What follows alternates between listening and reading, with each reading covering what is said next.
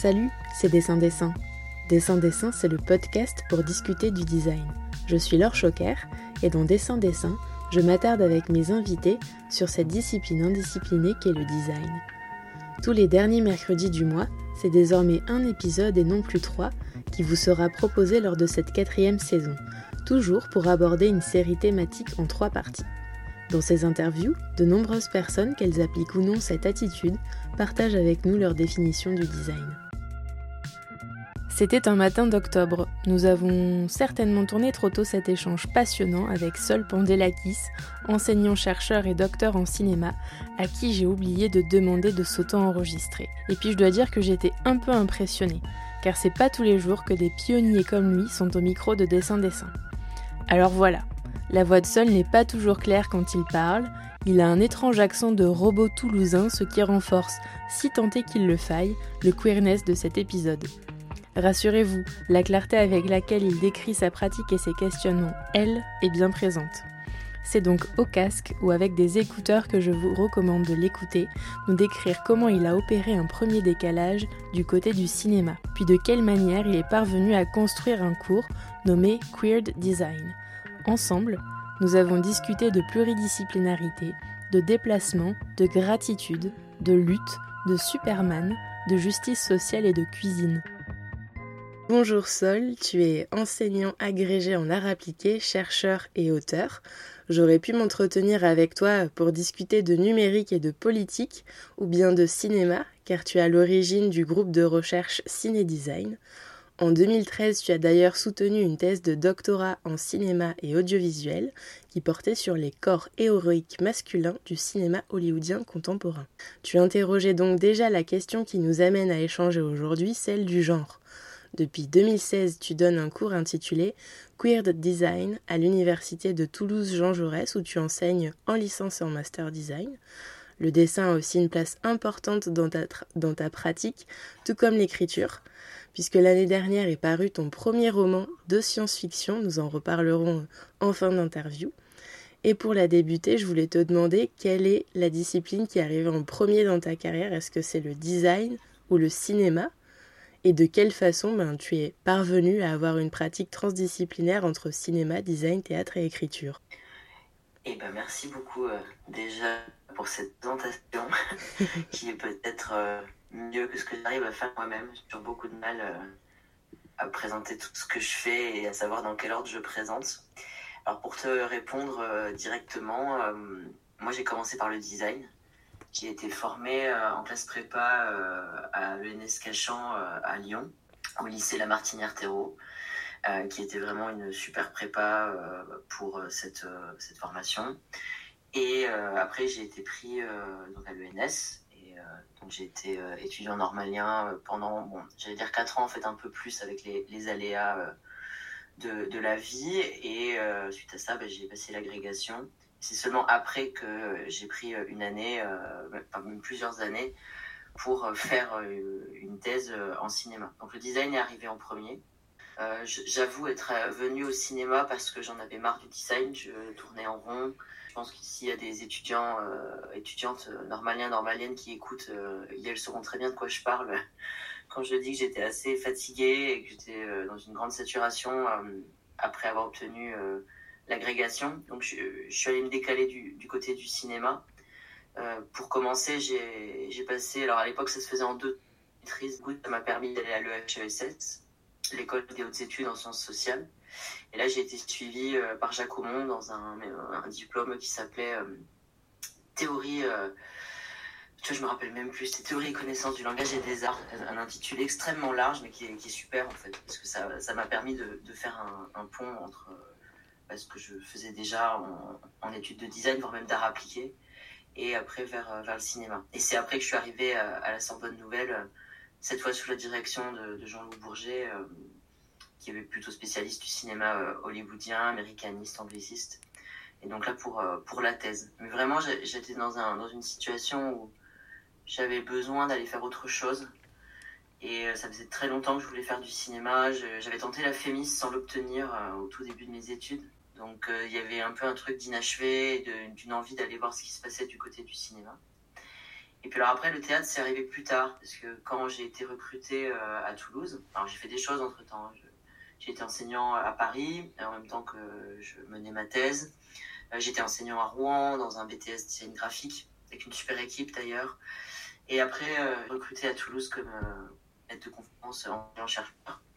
Et je me suis retrouvée dans, dans, un laboratoire, donc je suis toujours d'ailleurs, qui s'appelle la Creatis, qui est vraiment un laboratoire euh, interdisciplinaire dans lequel tu vas trouver aussi bien euh, de la littérature, de la littérature comparée, des spécialistes du russe, euh, de l'espagnol.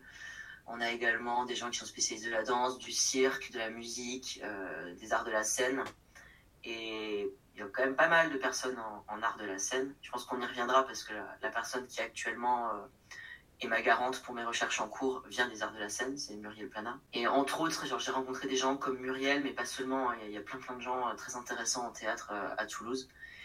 Enfin, en art de la scène, si je dis théâtre, je vais me faire disputer. Euh, et du coup, voilà, il y a des, collaborations qui se sont développées comme ça. Et bah, notamment, ça a été le projet, le projet d'Ataro. C'est un projet qui, qui est un peu bizarre, parce qu'à la base, c'était une commande qui m'avait été faite euh, par euh, une des organisatrices du MOSFest, qui est donc le festival organisé par l'entreprise Mozilla à Londres. Et cette commande consistait à enfin, reposer sur mes recherches, en fait. C'est que la personne était intéressée par mon travail sur le cours, les cuisines et tout ça. Elle m'a dit, voilà, je te donne une, espèce de mini carte blanche pour faire un atelier au MOSFest. Et alors, je me suis servi de ce truc pour développer euh, tout un travail entre design, art de la scène, avec notamment, enfin, même pas notamment, d'ailleurs, principalement, Camille Coury, qui est euh, une docteure euh, en art de la scène et aujourd'hui responsable du festival féministe de Bruxelles qui s'appelle Fame.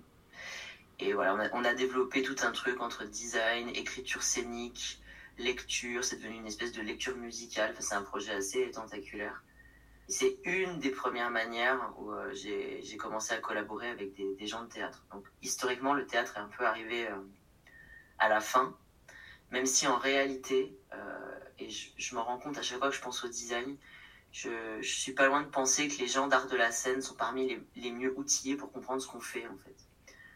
étant eux-mêmes dans des formes d'hybridité, toujours un peu en train d'expliquer ce que c'est que de travailler et la scène, et le texte, et les esthétiques. Et je, de manière répétée, hein, je, voilà, je, je, vis ça régulièrement. Je me dis quand même, c'est, c'est des gens avec qui il est utile, euh, il est utile de parler euh, en tant que, que designer. Mm. Après, voilà, il y a d'autres choses aujourd'hui. Il y a le projet des enchevêtrés euh, avec Sarah Castagnier, Sarah. Pareil, c'est, un projet sur lequel j'amène plutôt de l'illustration, mais quand même aussi la méthodologie de design, qui est un projet d'art de la scène, fait avec le théâtre de l'empreinte en Corrèze. Donc voilà, ça, ça se poursuit. Et puis l'écriture, bah, il se trouve que j'écris de la SF. C'est arrivé tard, mais euh, c'est arrivé.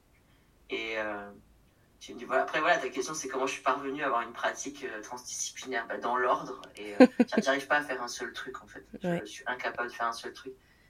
Enfin, sans paraître, vouloir paraître trop prétentieux. Enfin, je, quand ça commence à être facile, je m'ennuie. Donc, à chaque fois, j'ai envie de remettre le bazar ou d'aller collaborer avec d'autres gens. Euh, les amitiés font aussi souvent que ça m'emmène sur des projets. Et, et, du coup, voilà, on en est là. C'est vrai que tu as bien résumé. Il y a cinéma, il y a design, il y a théâtre et écriture. Mais tu vois, ça se trouve, si je vais réfléchir et je vais te dire, attends, on en a oublié un. Il reste une discipline ou une pratique dont on n'a pas parlé. Euh.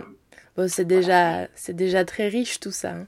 Et puisque tu disais sur euh, les, les, personnes qui font des arts visuels sont peut-être les mieux à même de, de comprendre le design, euh, forcément, on en entend pas mal parler en ce moment avec euh, la disparition de Bruno Latour, mais ça me fait nécessairement penser au théâtre des négociations, qui est quand même un exemple, euh, s'il en fallait un, à, aller, voir. J'invite nos auditeuristes à, à jeter une oreille. Euh, quand, on, ouais, quand, quand, on pense au mot queer, on peut penser euh, aux notions de fluide, d'antre, de trouble ou encore d'interlude, des notions euh, centrales dans ta réflexion, seule dans ta pratique d'écrivain, autant que dans celle de ta pratique d'enseignant-chercheur. Donc pour entrer dans le vif du sujet, qui nous intéresse aujourd'hui et vers toujours plus de vulgarisation, est-ce que tu veux bien nous donner ta définition à toi du mot queer? Alors, tu me, tu me, poses la question fatale. Euh, c'est d'autant plus drôle que les hasards du calendrier font que je suis en pleine écriture là de, bah, j'espère mon futur bouquin. Ouais. Et je suis en pleine épistémologie queer. C'est-à-dire que là, littéralement, cet après-midi, c'est ça que je dois faire. Donc, si ça se trouve, je vais avoir une épiphanie maintenant et ça, ça m'aidera à écrire. Alors, euh, en général, quand on essaie de définir queer, il est absolument euh, impossible de ne pas passer par l'histoire. Et moi, quand je fais ce moment-là, mes étudiants et étudiantes, je, je repasse par cette euh, histoire qui, en fait, est très connue. Et c'est vrai que c'est quasiment maintenant une définition de consensus, c'est-à-dire qu'on on fait l'histoire un peu en quatre temps. Euh, ça, ça, serait comme cette petite histoire. Euh, dans un premier temps, jusqu'au 19e siècle à peu près, notamment dans les pays anglophones, queer c'est un mot relativement générique qui veut dire bizarre, étrange, inhabituel. Et d'ailleurs, c'est une, c'est un usage qui n'est pas complètement abandonné, surtout quand on va chercher des contextes, on va dire, localisés dans le passé. Je regardais la série de Game of Thrones, House of Dragons, et ils, ils, emploient cet usage à un moment donné. Je trouvais ça assez rigolo, parce qu'évidemment, il y a une sorte de double sens évident avec le, le contexte contemporain. Et voilà, si tu rencontres le terme queer, on va dire grosso modo avant le 19e siècle, dans un contexte anglophone, ça veut dire bizarre et ça renvoie pas forcément à une ambiguïté de genre. Même si je suis sûr qu'il y a des collègues justement en littérature comparée qui, qui diraient que le queer a été queer avant d'être le queer, si on peut le dire comme ça. Après, il y a une migration du côté de l'insulte, c'est-à-dire que justement au 19e siècle, euh, et puis a fortiori au début du 20e siècle, euh, le terme queer euh, sera un moyen de désigner plutôt les hommes gays, même si en réalité après le terme queer deviendra une insulte pour l'ensemble, on va dire des lesbiennes et des gays, parce que les, les catégories on va dire de la bisexualité était quand même plutôt invisible et de la transidentité n'était pas reconnue comme telle, mais voilà, on va dire que c'était pour les personnes LGBT. Et puis va se passer ensuite une chose, alors que là aussi on date de manière relativement précise au début des années 90, même si c'est un tout petit peu antérieur, probablement, un mouvement qui s'appelle le reclaim, donc un, moment de réappropriation de l'insulte, c'est-à-dire un moment où des personnes euh, stigmatisées par l'insulte, et Didier Ribon parle très bien de, de ça, comment on est euh, localisé par l'insulte et comment elle nous définit, et justement pour échapper à cette définition et à cette localisation par euh, l'insulte, on va avoir des personnes qui vont bah, la revendiquer. Et on, on, rencontre ça à plein d'endroits. Hein. C'est arrivé avec le mot en haine pour les personnes afrodescendantes. Ça arrive avec les femmes qui s'approprient le terme de salope, par exemple.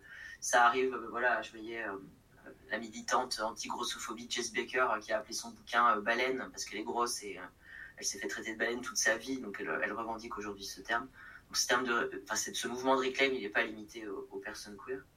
Et donc, on va voir apparaître ce terme dans un tract qui est destiné aux personnes queer et qui est vraiment un tract, un tract de colère et euh, qui euh, porte en, très grosses lettres, euh, bien bold, le slogan I hate straights, donc je, déteste les hétéros, et qui est une manière en fait de, remettre cette charge de colère dans les luttes. Voilà, une manière de nommer le fait que le terme gay, parce qu'il envoie à la joie, définit complètement ce qui se passe à ce moment-là. Hein. Donc à ce moment-là, c'est les prides de New York et de Chicago euh, au plus fort de l'épidémie du sida, avec euh, des, euh, des religieux qui expliquent à la population que le sida est la punition envoyée par Dieu pour punir les gays, un abandon total de la part des institutions publiques, bah, de, des personnes malades, a fortiori si elles sont racisées et sans papier. Enfin, c'est un contexte vraiment scandaleux et, très compliqué.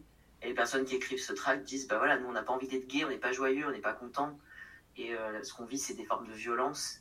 Et ce terme queer nous définit mieux que le terme de, de gay. Alors je, résume très euh, vraiment, enfin je taille à la serpe là, parce qu'en fait ce, tract on pourrait euh, en parler pendant des heures. Il y, a, plein de choses qui sont, qui sont dites dedans. Mais en gros c'est ça. Et après, très peu de temps après, on va avoir un moment euh, universitaire, c'est-à-dire où le queer va migrer euh, vers les cercles académiques, euh, notamment avec la chercheuse Teresa de Lauretis, qui, euh, dans un article de la revue Differences, va imposer ce terme queer comme étant une possible manière de contourner les écueils que font apparaître les dénominations comme lesbian and gay studies. Donc, explique dans cet article, pareil, on va en parler beaucoup plus longuement, mais c'est que cette désignation par les termes lesbienne et gay ou études lesbiennes et gays bah, crée une coupe qui n'est pas tout à fait avantageuse euh, qui peut-être crée de l'essence et qui permet pas de s'emparer de problématiques communes. En gros, elle, fait presque un reproche de manque d'intersectionnalité euh, à ses propres catégories. Ce qui est intéressant et ce qui est moins connu, c'est que Teresa de Lauretis, quelques années plus tard, désavouera un peu ce terme de queer pour les. Enfin, en tout cas, dans la mesure où, voilà, elle n'est pas forcément convaincue qu'il fallait dire étude queer. Mais voilà, son premier article avait plus de fortune que son désaveu postérieur. Et bah, après se passe ce qu'on sait, c'est-à-dire un ensemble d'auteuristes qui vont s'inscrire euh, dans ce champ, il va être reconnu comme tel. Euh, voilà, peut-être Judith Butler en est euh, l'emblème la plus connue et peut-être la, voix aussi la plus, la plus constante dans ce champ-là, mais il y a bien sûr bien bien d'autres voix. Je pense à Eve Kosowski, Sedgwick. En France, bien sûr, on a aussi plein de personnes qui ont pensé cette, cette question-là. Donc voilà, ça c'est ce que je raconte à mes étudiants et étudiantes quand il faut que je leur raconte le trajet du mot queer mais tu remarqueras que ça ne nous aide pas beaucoup. en fait, on ne sait toujours pas ce que ça veut dire vraiment. Alors, il y a en fait, voilà, maintenant qu'on a ce, cette espèce de toile de fond, on peut dire deux choses.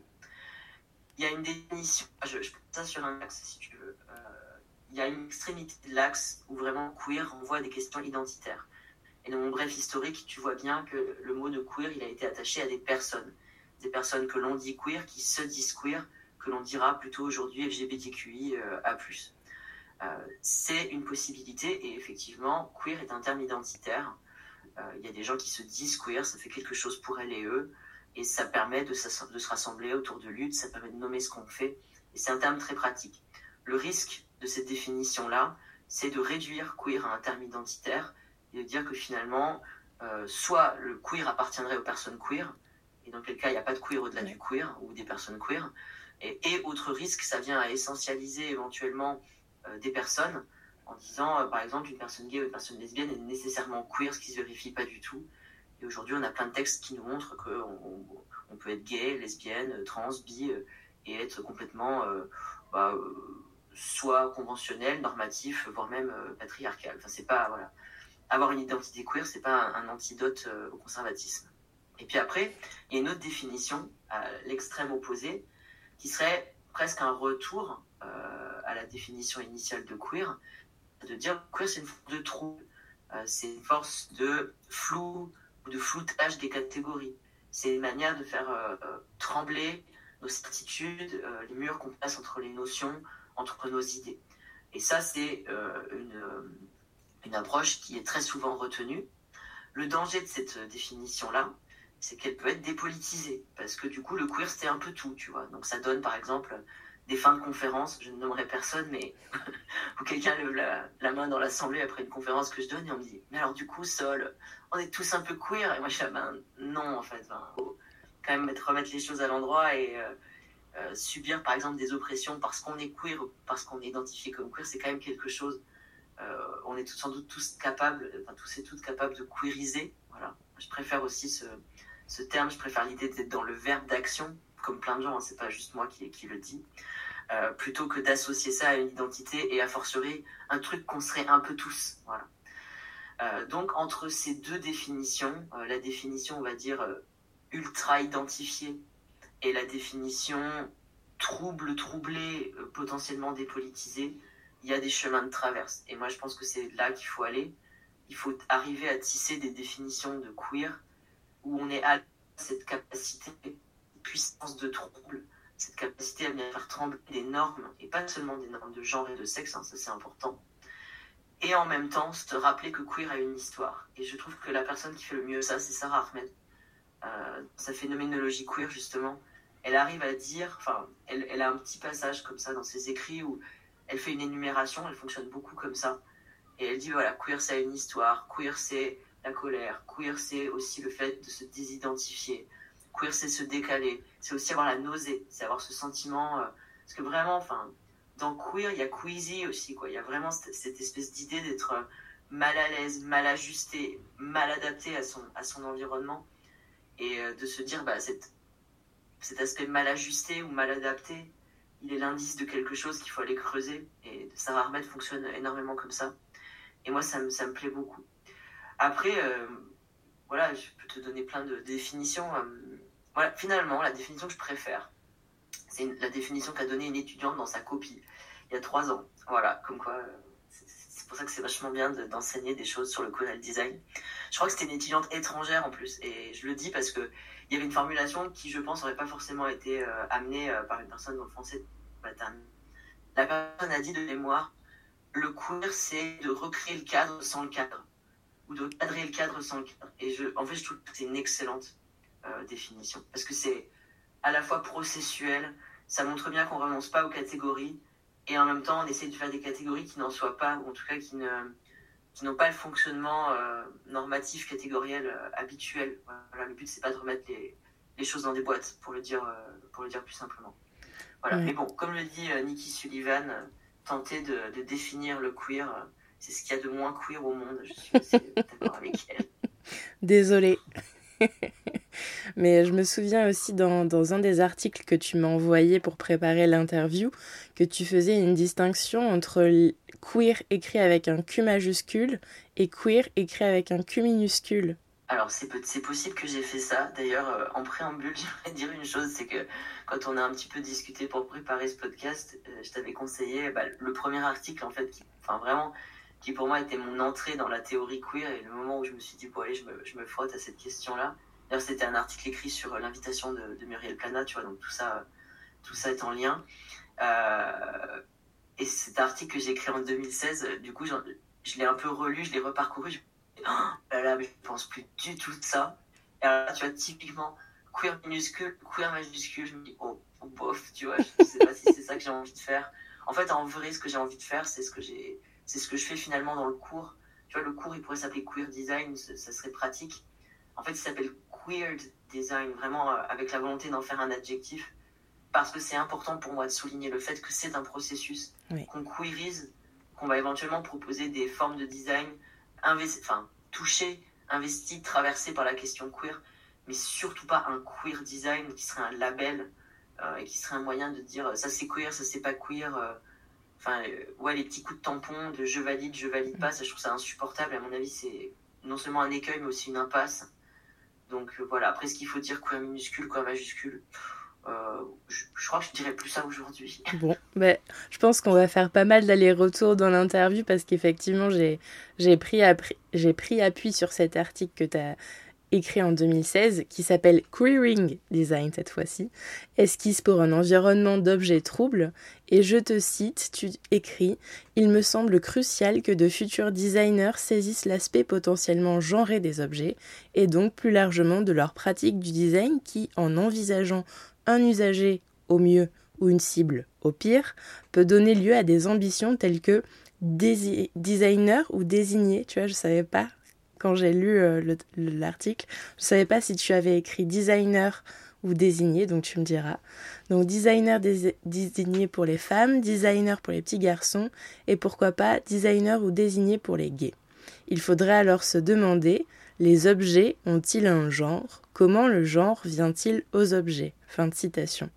Alors, outre cette interrogation fondamentale visant à déconstruire les stéréotypes de genre à travers la pratique du design, est-ce qu'il y a eu un élément déclencheur qui t'a amené à proposer ce cours que tu viens de nommer, Queer Design Et est-ce que tu as euh, rencontré des difficultés pour le faire entrer euh, dans les choix pédagogiques de ton lieu d'enseignement? Alors déjà, je voudrais souligner la souffrance qui, qui existe lorsqu'on te relie euh, c'est quoi, six ans plus tard, je souscris, c'est terrible. Je sais pas si je souscris à. C'est ça, tu as le droit de plus du tout être d'accord. Et ouais, dis-nous, c'est intéressant, c'est super intéressant. Ouais, ouais, bah, après, après, cet article, il est important. Enfin, déjà, euh, voilà, encore une fois, c'était sur l'invitation euh, de, de, Muriel et, Frédéric Soulac pour un, ouvrage de collectif paru, oui, qui paru en 2016, 2017, quelque chose comme ça. Et, ça m'a permis, moi, de rentrer dans la question. C'est-à-dire qu'il fallait que je commence quelque part. Il y avait très peu de sources à ce moment-là. Euh, en France, alors, il y a toujours relativement peu de choses. Après, il y a des gens qui s'intéressent à la question du corps et du design. Euh, Fabrice Bourlet, Stephen Casitani. Mais enfin, vraiment, quand j'ai commencé en 2016, c'était quand même un peu dur d'avoir des, des, sources francophones sur ce sujet-là euh, précisément. Autre chose, j'ai la citation sous les yeux, l'absence d'inclusive me fait des trous dans les yeux. Je trouve ça abominable. Enfin, je suis vraiment habitué maintenant à fonctionner avec l'inclusive et je, trouve que ça fait quand même une grosse, une grosse différence. Même si voilà, je n'emploie pas toujours partout, notamment en, écriture de fiction. Bref, euh, et même, euh, ouais, j'ai un genre, c'est vraiment plus du tout ma question. Enfin, c'est même une question qu'on pourrait dire euh, résolue aujourd'hui, mais euh, voilà. par contre, alors, pour, répondre à ta question sur les origines du cours, avant de penser faire cours sur ce sujet-là, quand j'enseignais le cinéma à la Sorbonne Nouvelle, j'avais eu envie de faire un cours sur la représentation des hommes gays dans le cinéma en général et peut-être le cinéma américain et anglais. Et à l'époque, je l'avais pas fait, que j'étais société comme femme, mais je, bon, voilà, je me disais pourquoi moi je fais un cours là-dessus, c'est un peu bizarre. Donc je l'avais pas proposé, je pense que je m'étais un peu censurée aussi. Mais c'était une envie, et de toute façon, j'ai toujours eu une, voilà, une, grande attirance pour euh, voilà, les études gays et lesbiennes, si c'est encore une manière de désigner ces études, et euh, absolument tous ces sujets. Et puis, euh, quand j'ai fait ma thèse, j'ai rencontré le terme de queer. Il y avait quand même des aspects d'incertitude en fait, enfin, ou de troubles dans le genre qui ont émergé quand j'ai étudié euh, les héros euh, masculins euh, à l'écran. Et c'est vrai que c'est de cette manière-là que je, suis arrivé dans le genre. C'est en allant lire des sources sur les héros. À la base, j'imaginais pas que je faisais des études de genre. D'ailleurs, je ne savais pas que ça existait. Et puis en allant chercher des sources anglophones, ce qui semble quand même un peu incontournable sur le cinéma hollywoodien, là d'un seul coup, je découvre les études de genre et là, je découvre Butler et tout ça mais je reste euh, sur une approche qui vise à évaluer ce que c'est aussi que la masculinité dans les films. Donc j'avais lu des choses sur, euh, dire, la théorie queer euh, et voilà la représentation gay et lesbienne au cinéma, mais enfin j'étais jamais rentré plus que ça dedans. Et puis bah, j'arrive à Toulouse et quand même Toulouse était, était un, creuset ordinaire parce que voilà, bon, j'ai beaucoup parlé de Muriel Plana, mais il y a d'autres gens. Enfin voilà, je pense aussi à Gilles Jacinto qui faisait sa thèse euh, à l'époque euh, sur euh, les arts de la scène et le, queer, bon, ben, ou Camille Coury, dont, je parlais plus tôt, qui a travaillé sur le travestissement au théâtre. Voilà, ce sont des personnes qui bah, m'ont rendu ça plus facile. C'est vrai que j'étais à distance peut-être de ces questions-là. Et à un moment donné, là, je me retrouve dans un laboratoire où ce sont les questions qui sont actives. Et je m'y retrouve plongée avec en plus cette invitation de Muriel à collaborer à collaborer sur, cet article. Et puis ensuite, bah, quand j'ai écrit l'article, j'ai réalisé que c'était absolument immense. Euh, et je me suis autorisée enfin à euh, aborder cette question. Alors du coup, ça a été assez drôle parce que quand j'ai commencé euh, ce cours-là, bah, j'ai abordé vraiment le cours avec l'idée de proposer une pensée située. Donc dans, dans, mes premiers cours, euh, j'ai encore retrouvé les notes il n'y a pas longtemps. Je dis oui bonjour, euh, je suis une femme hétérosexuelle. voilà, donc je, balance ça euh, aux étudiants pour leur dire un peu d'où je parle, et leur dire je suis pas vraiment queer, mais je parle du queer. Et puis bah en fait, voilà, moi j'ai commencé ma transition finalement, je sais pas, deux ou trois mois après avoir c'est le cours. Donc tout ça a été aussi simultané. Je pense que j'ai pas forcément toujours envie de parler de ma vie personnelle, mais là je trouve que c'est tellement lié à des aspects biographiques que c'est difficile de ne pas quand même.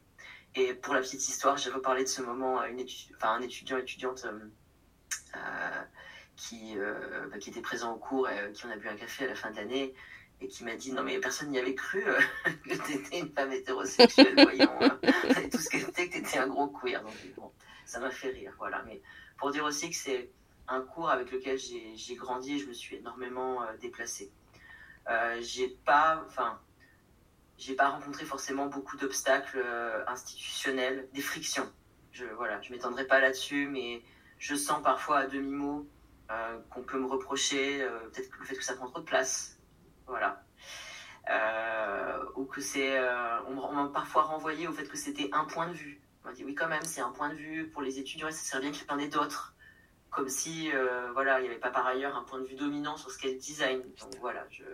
Mais à vrai dire, euh, voilà, j'ai pas, j'ai pas eu des freins institutionnels énormes, voire même pas du tout. Et je, je pense que voilà, l'université euh, de Toulouse du Mirail, ça reste quand même pour l'heure un cadre de choses tout à fait possibles. Et à fortiori mon labo, quoi, voilà, qui est quand même un, un endroit où on se retrouve vraiment de manière transdisciplinaire, entre autres autour du, autour du queer. Bon, on a parlé de ton article écrit en 2016, mais on va faire un bond dans le temps, puisque tu m'as aussi euh, donné pour préparer euh, l'épisode une interview que tu as euh, récemment donnée en septembre 2022 sur le site Les Chroniques du Chroniqueur, et tu dis ceci, je cite. Souvent, quand je fais les premiers cours de recherche en design, les étudiants et étudiantes sont surpris surprises, me disent qu'elles ne pensaient pas que tel ou tel sujet sur la santé, les oppressions, l'organisation des villes ou des institutions était un sujet de design. C'est le premier travail de cet apprentissage, avant même d'aborder les moyens qui permettent de répondre à une commande. Déconstruire ce qui est ou n'est pas sujet de design. Fin de citation. Lorsque tu as commencé euh, à enseigner ce cours queer de design, quelle a été la réaction de, tes étudiants et tes étudiantes? Et depuis que tu l'enseignes, est-ce que tu observes une évolution de l'intérêt de ce sujet auprès de tes élèves? Alors, je, suis très content que tu me poses cette question. Parce que c'est un des endroits euh, personnels hein, par rapport à la pédagogie ou à, mon travail de prof où euh, j'ai beaucoup de gratitude en fait. Parce que j'ai l'impression que d'avoir eu la chance quand même de pouvoir faire ce cours, parce que j'ai pu le faire et je le fais encore, depuis 2016, ça m'a donné une, espèce de point d'observation, mais stratégique, pour voir une mutation sociale euh, bah, colossale qui est en gros, alors pour schématiser un peu, euh, le moment MeToo et euh, la queue de l'étoile filante, quoi. Voilà. Et ça a été incroyable. C'est-à-dire que moi, j'ai commencé à enseigner ce cours en 2016 avec des gens qui débarquaient. Personne ne savait ce que c'était le queer. mais je l'ai vu vraiment, visuellement en demandant euh, à ma classe de lever la main qui connaît le terme queer, qui a déjà eu un cours, euh, même en dehors de votre formation de design, qui a déjà eu un cours sur le féminisme, euh, sur l'histoire des femmes. Les mains levées étaient très rares. et il y a eu une réaction très positive au début de l'ordre de la surprise et du, choc positif, en fait. De dire, oh waouh, en fait, on va parler de ça, on ne nous a jamais parlé de ça. Et il y avait vraiment une nouveauté et un aspect très très frais en fait lié à ce cours. Et ça, c'est très agréable en tant qu'enseignant de se dire, je suis sur un sujet qui est peu traité mm. et euh, je suis face à des gens qui probablement euh, ont conscience euh, d'être sur quelque chose de très nouveau et d'assister au déploiement d'une pensée relativement nouvelle. Ça, c'est vraiment super chouette. Et puis, bien sûr, bah, le temps a passé. Et là, il s'est passé quelque chose d'assez intéressant que je nomme d'ailleurs. Et là, tu vois, j'ai fait ma rentrée il y a un petit mois et je l'ai nommé aux étudiants et étudiantes. Euh, quand j'ai commencé à faire queer design, j'ai voulu numéroter le cours en saison. C'était hyper important pour moi. Euh, il y, a eu plein de petites choses que j'ai faites sur le cours qui visaient à décloisonner euh, ce qu'on comprend comme étant un cours. J'ai beaucoup travaillé sur la forme du syllabus. J'en ai fait un syllabus dessiné, une plateforme interactive pour donner accès au, contenu autrement. Et le fait de nommer des années de cours comme des saisons, c'était aussi important pour moi, pour se dire que ce cours-là était jamais fini et qu'il était en construction perpétuelle c'était aussi important pour moi de visibiliser des moments de lutte. Euh, par exemple, euh, ça fait 7 ans que je fais le cours, mais on en est à la saison 6, parce qu'il y a eu une saison 2 bis qui correspond à un moment de grève très important euh, à l'Université du Mirail. Donc toutes ces choses-là étaient, étaient très importantes. Et quand je présentais la sixième saison là récemment, il y a un petit mois, je dis bah voilà, il y a plein de choses qui ont changé au moment où je fais ce cours. Donc je, je parle du contexte, je parle de MeToo, je parle de l'émergence du terme islamo-gauchiste, par exemple, de ce que ça veut dire pour le champ de la réflexion. Et je finis ce petit panorama en disant, mais vous, vous avez changé. Et ça, c'est incroyable. Parce que je suis passée d'un public très curieux, curieuse, enfin, de gens qui étaient vraiment très intéressés par la question, mais qui n'y connaissaient pas grand-chose, à des gens, mais qui, en fait, sont militants, militants, qui connaissent très bien ces questions-là, qui me challengent, qui me parlent de choses que je ne connais pas. Euh, et ça a été aussi très, très agréable euh, à voir euh, à voir et à suivre. Euh, c'est-à-dire qu'aujourd'hui, euh, je suis face à un public qui est quand même sensibilisé à ces questions. Alors, j'ai perdu du coup le côté un peu euh, peut-être presque me procurer de l'orgueil de dire bah, moi je les amène à cette réflexion très inédite. voilà, même si j'étais quand même pas tout seul à parler de ça évidemment.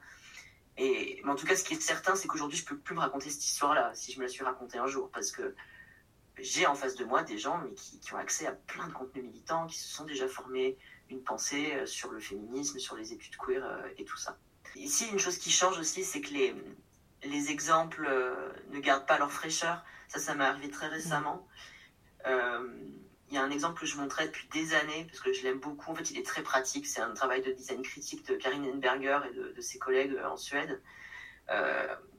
c'est une, une pratique du design sémiotique qui vise à inverser en fait euh, les codes euh, genrés d'objets pour mieux en saisir la portée, pour aller vite. Et je montrais ça parce que je trouvais que c'était un moyen très pratique de, parler du genre sur les objets. C'était une introduction absolument idéale à la notion de script de genre. Et cette année, je me suis rendu compte que l'exemple était moisi, quoi. enfin, je leur ai dit d'ailleurs. J'ai vu leur réaction et j'ai dit, ah oui, ok, ça y est. Merci mm. de me le dire, ça y est. C'est... Alors, c'est pas out, euh, parce que ça reste, à mon avis, un bon exemple. Mais je me suis dit, non, mais ça y est, c'est un exemple qui est vieux maintenant. Et en faisant cours sur cet exemple depuis 6 ou 7 ans, ben, ouais, j'ai un peu intégré de facto en me disant, ah, mais qu'est-ce qui marche bien cet exemple? Les étudiants et étudiantes y répondent très positivement, l'adorent, le citent dans leur mémoire. Et là, ils m'ont renvoyé au fait que ça fonctionnait plus tellement, ou qu'en fait, il y a quelque chose qui se passait plus. Et là, je regarde la date sur mes notes et je fais, ah bah oui, c'était il y a 10 ans. Donc voilà, c'est normal, on est sur la, pente descendante de, de, cet exemple. Et il faut plus que j'en parle comme une production récente, il faut que j'en parle comme une production qui, qui a 10 ans. Et puis, euh, il y a aussi autre chose qui a renforcé cet effet de, de fossé entre un public, on va dire, un peu novice et un public plus expert aujourd'hui, c'est le Covid. Parce qu'évidemment, quand je faisais cours euh, en visio euh, bah, depuis l'endroit où je te parle d'ailleurs très exactement, ben évidemment que c'était beaucoup plus difficile d'avoir une température, de mm. juger de retour, de, sentir comment les sujets étaient reçus. Donc il y a une saison au moins, voire même deux, parce qu'après on a fait le, cours masqué, où le contact avec les étudiants et étudiantes a été un petit peu amoindri ou lissé et du coup, ça rend encore plus spectaculaire aujourd'hui cette rencontre avec des gens qui me disent non mais c'est bon, on est, on est au courant en fait. Et ça veut juste dire qu'il faut que je me déplace. Et du coup, je suis en train de complètement euh, réinventer ce cours, mais avec grand en fait. Trop chouette, ouais. Dans, cette interview de, de, septembre, là, toute récente, tu parles aussi de ta thèse et tu dis, je cite, La thèse de la thèse, c'est que l'héroïsme est essentiellement intranquille, d'où ce titre de l'héroïsme contrarié. La figure du héros sauveur est une illusion d'optique et les héros le savent. Fin de citation. Alors je résiste pas à te demander, Sol, si tu considères la série The Boys, une série qui démystifie les super-héros, comme étant une série queer. Eh bien alors, je vais te faire une confession terrible, c'est que je n'ai pas vu The Boys, donc je ne peux pas te répondre, mais en fait si. Parce que euh, dans ta question, euh, tu me demandes si euh, The Boys peut être une série queer. Et moi, je me méfie en fait énormément des, du qualificatif série queer ou d'ailleurs contenu queer, livre queer. Hmm, bah, on en revient en fait à la définition que tu nous donnes en début d'interview, c'est qu'on met pas de tampon ou d'étiquette. Bah, j'essaye de pas en mettre. Et euh, je trouve d'ailleurs que dire qu'une chose est queer, finalement, qu'est-ce qu'on dit? Euh, Tu vois, ça me fait écho sur une, une, table ronde à laquelle j'ai assisté il y a pas longtemps. C'était dans, dans, un colloque que j'ai co-organisé avec euh, Irène Duniac. Là, bah, c'est notre projet Ciné Design d'ailleurs. Mhm. C'était le troisième épisode de Ciné Design. Et la chercheuse Laurence Schnitzler, qui d'ailleurs mon laboratoire, qui d'ailleurs est une doctorante en art de la scène, parlait du film de Kids Alright euh, qui est un film qui parle d'un couple de lesbiennes qui a eu des enfants grâce euh, à un donneur, donc euh, par PMA. Et quelques années plus tard, le donneur refait surface et va se connecter avec les enfants d'une manière que je ne révèle pas. Et ce que Laurence Schnitzler explique, c'est qu'en fait, cette série qui mériterait pour le coup son tampon queer, tu vois, tu te dis, bon, là, On, on, est face à une famille homoparentale, enfin, une famille de couple de lesbiennes, euh, une PMA, euh, des enfants. D'ailleurs, euh, je me sens qu'un des enfants est un peu queer quand même dans, cette histoire-là. Alors on se dit c'est super queer. Et puis en fait, quand on rentre dans le détail, on se rend compte qu'il y a plein de choses conservatrices, que ça reproduit plein de clichés sur les lesbiennes et qu'en fait, c'est peut-être pas si progressiste que ça. Donc là, la question que j'ai envie de poser, c'est qu'est-ce qu'on dit quand on dit cet objet est queer, cette série est queer Il faut vraiment déplacer cette question impérativement. série queer, pas queer, euh, il y a aussi beaucoup de choses qui se passent dans la réception. Ça, c'est hyper important. C'est même euh, une des grandes qualités de la réception queer depuis des années. C'est-à-dire avant que tout le monde ait accès à Netflix et à des contenus dans lesquels il y a même d'ailleurs un certain pinkwashing, bah, mmh, complet. queer queerisait sa réception, queerisait son regard et allait trouver euh, au sein de fiction a priori pas queer et bien, des moyens de fantasmer, de rêver et de, de s'identifier. Et D'ailleurs, des personnes te diront que c'est plus agréable d'aller porter un regard queer sur des choses très hétéro et d'aller y déceler du trouble plutôt que d'observer une série qui a priori a été faite pour toi hmm. et bon peut-être qui est juste pas, pas, très créatif par ailleurs parce qu'en fait euh, tu peux mettre autant de gays et de lesbiennes que tu veux dans, une série. C'est pas ça qui en fait. C'est clair. Bah, on, peut, on peut forcément citer The Queer Eye sur Netflix. Voilà, c'est bon, c'est exactement ça. voilà, j'ai une petite tendresse. Bah, je, ne regarde pas aujourd'hui, mais j'ai une tendresse pour Queer Eye, mais il y a, il y a 10 ans. voilà. Mais tu vois, il y a aussi un truc euh, qui est intéressant, je trouve, dans ta question, c'est aussi la question des super-héros. Moi, mm. c'est une, oui, question qui m'intéresse beaucoup parce que j'en ai beaucoup traité dans, dans, la thèse. Même si la thèse ne porte pas sur les super-héros, c'est une confusion fréquente. En fait, il n'y a que véritablement un seul chapitre qui, qui est dédié à cette question-là. Mais ce qui est certain, c'est que pour moi, les, la figure du super-héros, y compris dans ses formes les plus apparemment conservatrices, est une figure dans laquelle il y a une charge queer énorme. Euh, et, même moi, ça me fait rire et ça m'interroge sur mon propre choix d'objet. Euh, quand des années plus tard, j'ai relu des passages de ma thèse sur euh, bah, l'interprétation de la mascarade propre à Superman, là, qui rentre dans une cabine téléphonique et qui en sort tout habillé en Superman. alors j'avais analysé ça en empruntant le terme danse de l'identité à Stanley Cavell bon, euh, où je parle qu'il y a une espèce de trouble, d'oscillation dans le fait de se chercher soi-même et le chemin qui nous amène à l'identité. Je dis, ah oui, en fait, je parle littéralement de transition de genre, sans en parler vraiment. Mais en même temps, je le fais à travers un contenu qui, à mon avis, lui-même est déjà très trouble. Euh, et donc, le super-héros est assez queer, à mon avis, potentiellement. Et pas forcément pour les raisons qu'on croit, qu'on croit, pas parce qu'il porte euh, un, legging en lycra, quoi. C'est pas, pas le sujet. À mon avis, c'est plus une question de relation à l'identité de genre et alors a fortiori chez les hommes parce que la question se pose un, peu différemment avec euh, euh, des super-héros femmes qui sont plutôt euh, en général très, très sexualisés mm. dans leur programme d'action. Mais en tout cas chez les hommes ça se pose différemment. il y a toujours quelque chose de très, de très troublant, de très vacillant dans, dans la manière dont la, masculinité s'impose à, à, ces personnages-là. Donc je regarderais The Boys, mais il y avait aussi The Misfits qui faisait ce, ce boulot-là la série Heroes, même si maintenant c'est vieux ça. Mhm. Mais euh, moi, finalement, je reviens toujours à Superman. Je trouve qu'il n'y a rien de plus queer que euh, ouais, même le film de 78 en fait. Pour moi, il y, mhm. y a, une charge, il y a un trouble qui n'est pas égalé, y compris par des séries euh, qui font du, du pinkwashing à gogo. Ouais c'est clair. Mais d'ailleurs, ça me fait penser, enfin là, je, tu vois, je, je fais une aparté dans l'interview parce que je suis en train de lire ma prochaine question et du coup, je, me remets en cause sur la question que j'allais te poser parce que je me dis qu'elle est totalement à côté de la plaque. Non, t'inquiète. Mais c'est pas grave. On va y aller quand même. Et euh, je pense à ce bouquin. Je sais pas si tu le connais. Oui et en fait, j'ai donc euh, je parle du bouquin C'est pas mon genre About Women Design from France euh, qui date d'il y a 10 ans et qui avait été édité avec l'école supérieure d'art et de design de Saint-Étienne et la Cité du design et en fait, je j'ai eu la même sensation que l'exemple dont tu parlais tout à l'heure en disant qu'il était complètement daté. Enfin voilà, il y a des, y a des, pourtant des super articles avec de très belles références. Alexandra Midal, par exemple, qui parle de l'histoire du design sous un prisme euh, genré. Et je me dis, mais waouh, enfin, c'est clair qu'en 10 ans, euh, ça a évolué euh, de ouf, quoi. Donc bref, petit, bah, petit aparté. Typiquement, je te disais tout à l'heure que j'avais pas beaucoup de sources quand j'ai commencé mon cours. Voilà, c'est pas mon genre, c'est vraiment définitivement une des choses que j'étais très content de, de trouver parce que mm il n'y avait finalement pas beaucoup de sources francophones. C'est marrant, je ne l'ai pas rouvert depuis un, petit moment. Euh, après, c'est très bien aussi que les choses euh, vieillissent.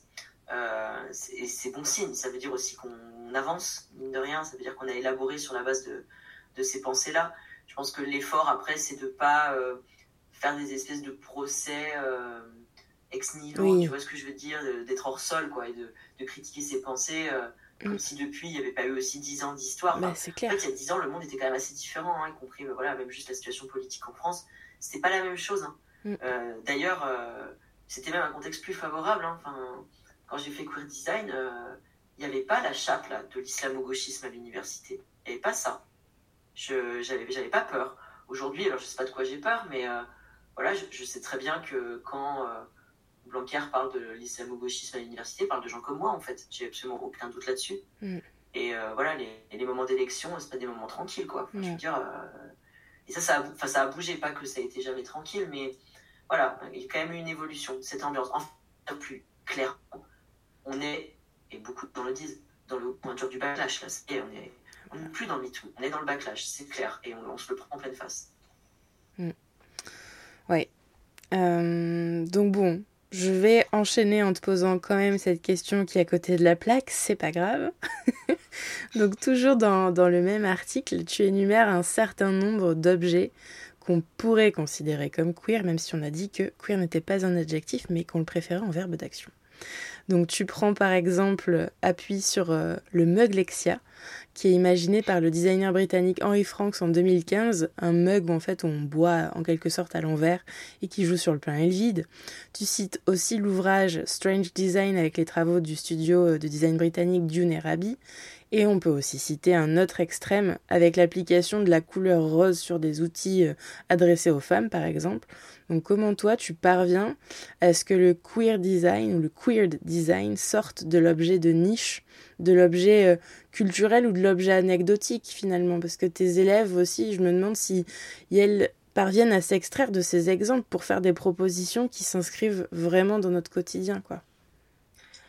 Ben, c'est-à-dire que typiquement, euh, quand tu parles de meugler, c'est vraiment le genre d'exemples alors qui sont utiles. Et puis je ne dis pas forcément ce qu'a fait ce designer, il l'a fait, c'est très bien. Mm. Mais moi, c'est le genre d'exemple dont je cherche à m'extraire parce que je trouve qu'en fait, ce sont des objets qui illustrent éventuellement la pensée queer, mais qui ne l'incarnent pas. Exactement. Alors j'en montre, c'est-à-dire que dans mon cours, euh, voilà, euh, tu as les objets de Caterina Camprani, euh, The Uncomfortable, donc c'est c'est des objets qui sont volontairement destinés à produire des formes d'inconfort en, décalant les scénarios des objets.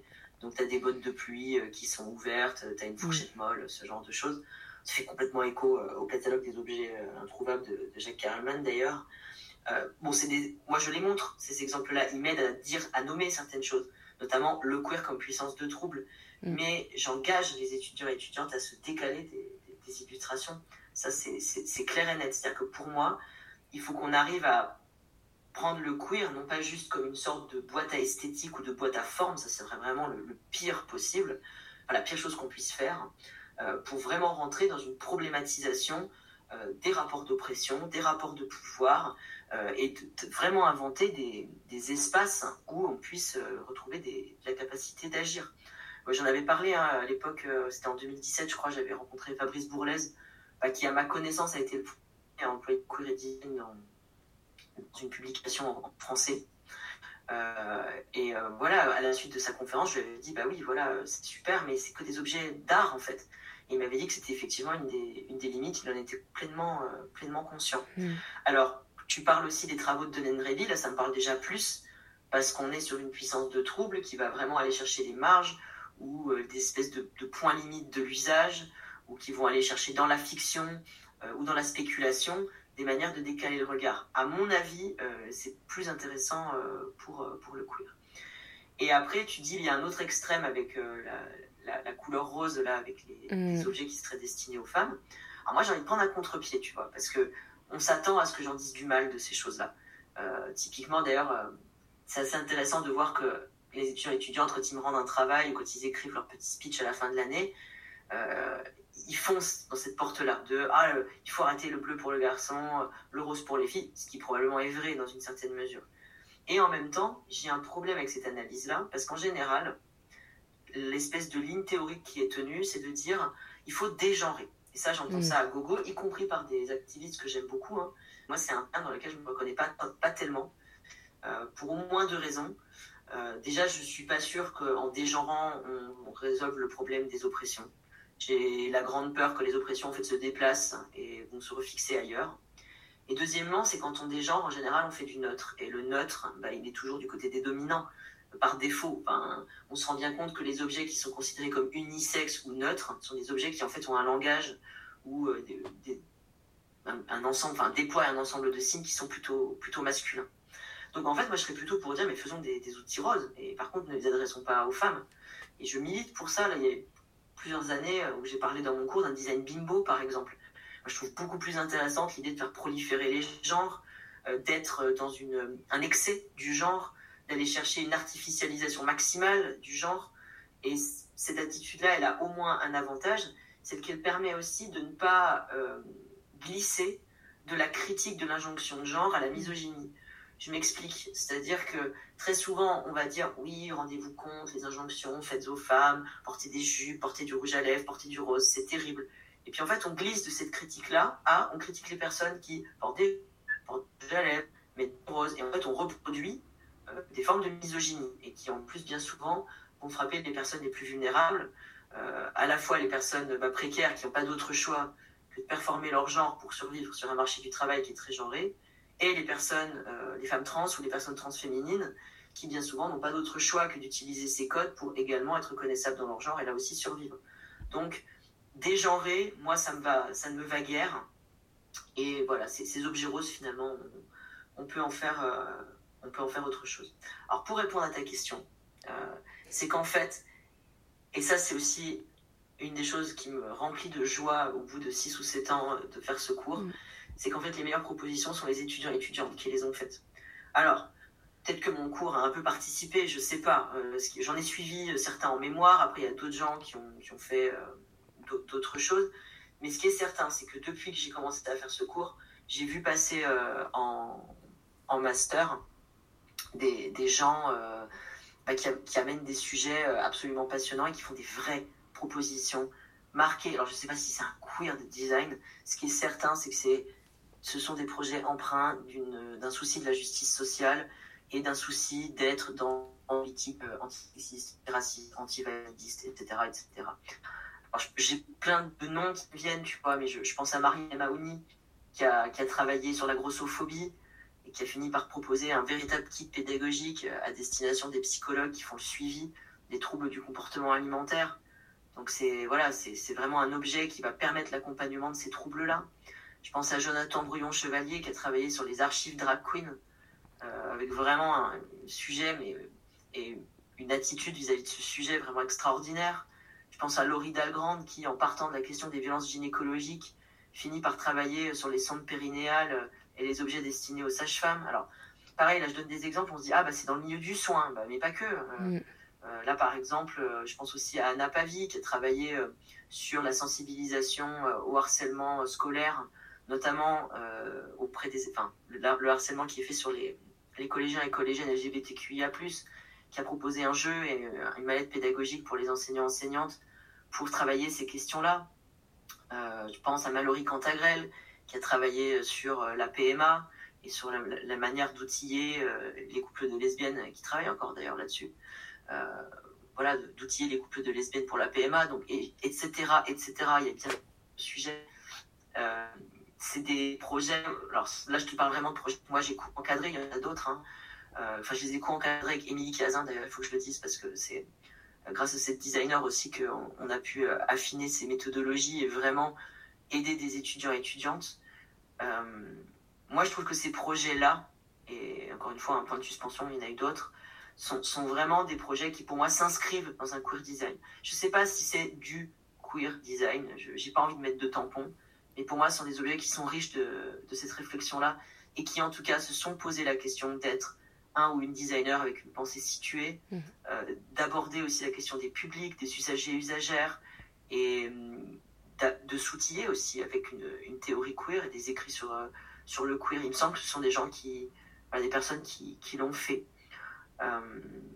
et après, bah, je continue d'en encadrer. Je pense que quand tu disais aussi qu'est-ce qui a changé, on en parlait tout à l'heure, qu'est-ce qui a changé avec ton cours. Alors, c'est toujours pareil. Moi, je veux pas non plus surestimer ce qu'a fait mon cours. Je sais pas. Je sais pas ce qui vient de mon cours. Je sais pas ce qui vient euh, du zeitgeist, quoi, de, l'ambiance générale. Mais ce qui est certain, c'est que ça a été un plaisir aussi de voir des étudiants et étudiantes débouler en master avec des sujets dont on se dit, euh, bon, ils se, ils, se disent que euh, c'est ça qu'il faut faire. Et puis on leur dit, non, mais tu parlais de ça tout à l'heure, tu avais l'air bien. Et là, de voir les yeux de la personne s'illuminer, de, oh, je peux faire ça j'ai le droit de travailler sur ça. Je peux prendre une problématique féministe, queer, bien sûr que tu peux, même euh, go, go, go, on va y aller, on va le faire ensemble. Ça, ça a été super. Euh, maintenant, tu me donnes envie d'interroger tes élèves, quoi. Pour avoir leur vraie version de l'histoire. J'ai un carnet d'adresse, tu t'envoies tout, des, super personnes. Ouais, mais je pense que c'est une grande chance euh, pour Yel parce que, tu vois, j'en parlais pas, pas plus tard qu'hier avec euh, une, une designer qui est aussi prof et qui me disait, enfin, et qui est pas, qui est pas à l'aise avec tous ces sujets parce qu'elle les connaît pas Et elle me disait, ouais, là, je vais devoir encadrer un, étudiant euh, qui veut traiter du féminisme. Donc je pense que au-delà de voilà les étudiants et les étudiantes que tu encadres, euh, eh ben je pense que tu ton travail aussi et c'est pour ça que je voulais t'interviewer aujourd'hui, c'est que ton travail il, il faut qu'il circule en fait en dehors de Toulouse, aussi dans d'autres écoles.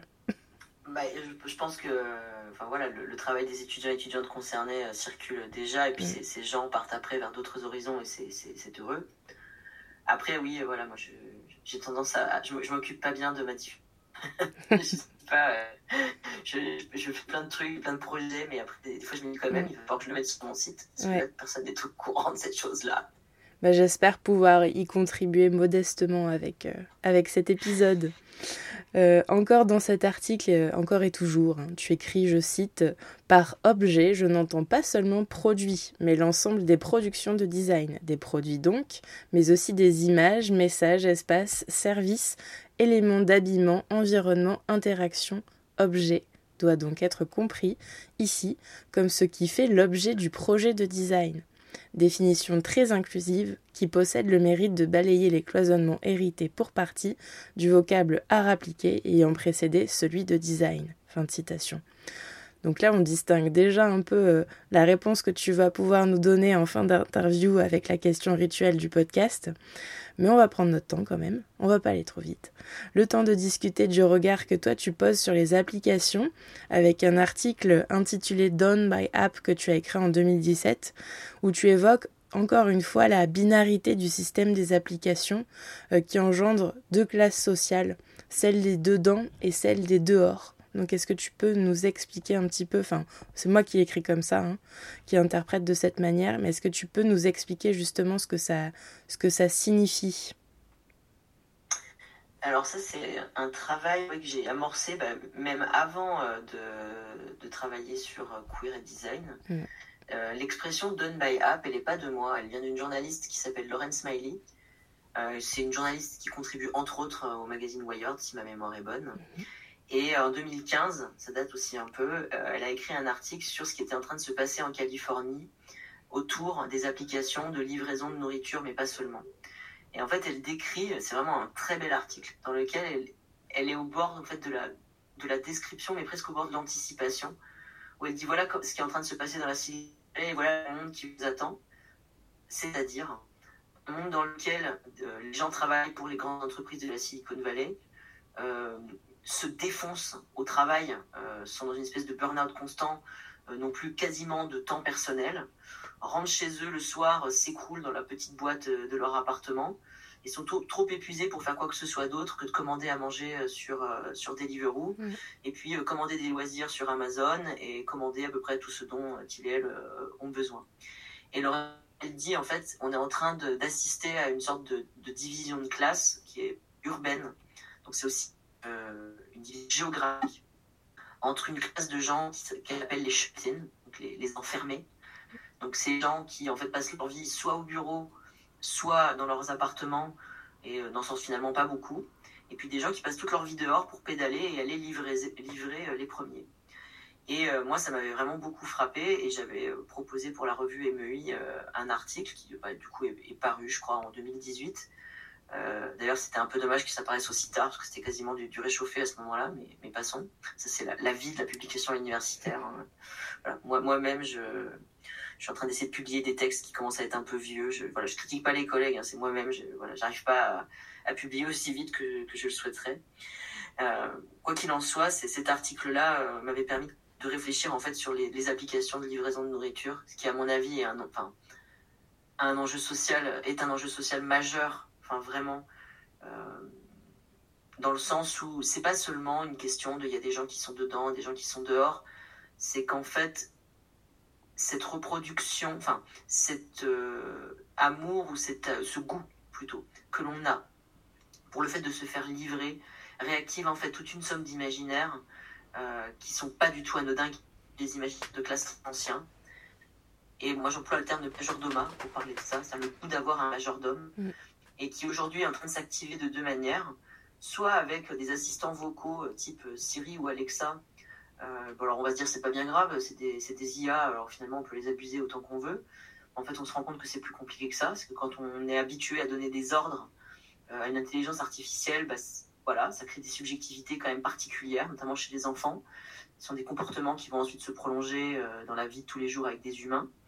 Et puis secondement, euh, ça, cible des, humains euh, absolument euh, voilà, concrets, hein, des gens que l'on fait pédaler, des gens qui travaillent derrière leurs écrans, des gens qui effectuent des petites tâches payées à l'heure ou à la minute. Voilà, c'est aussi des choses que je développe dans, ma fiction.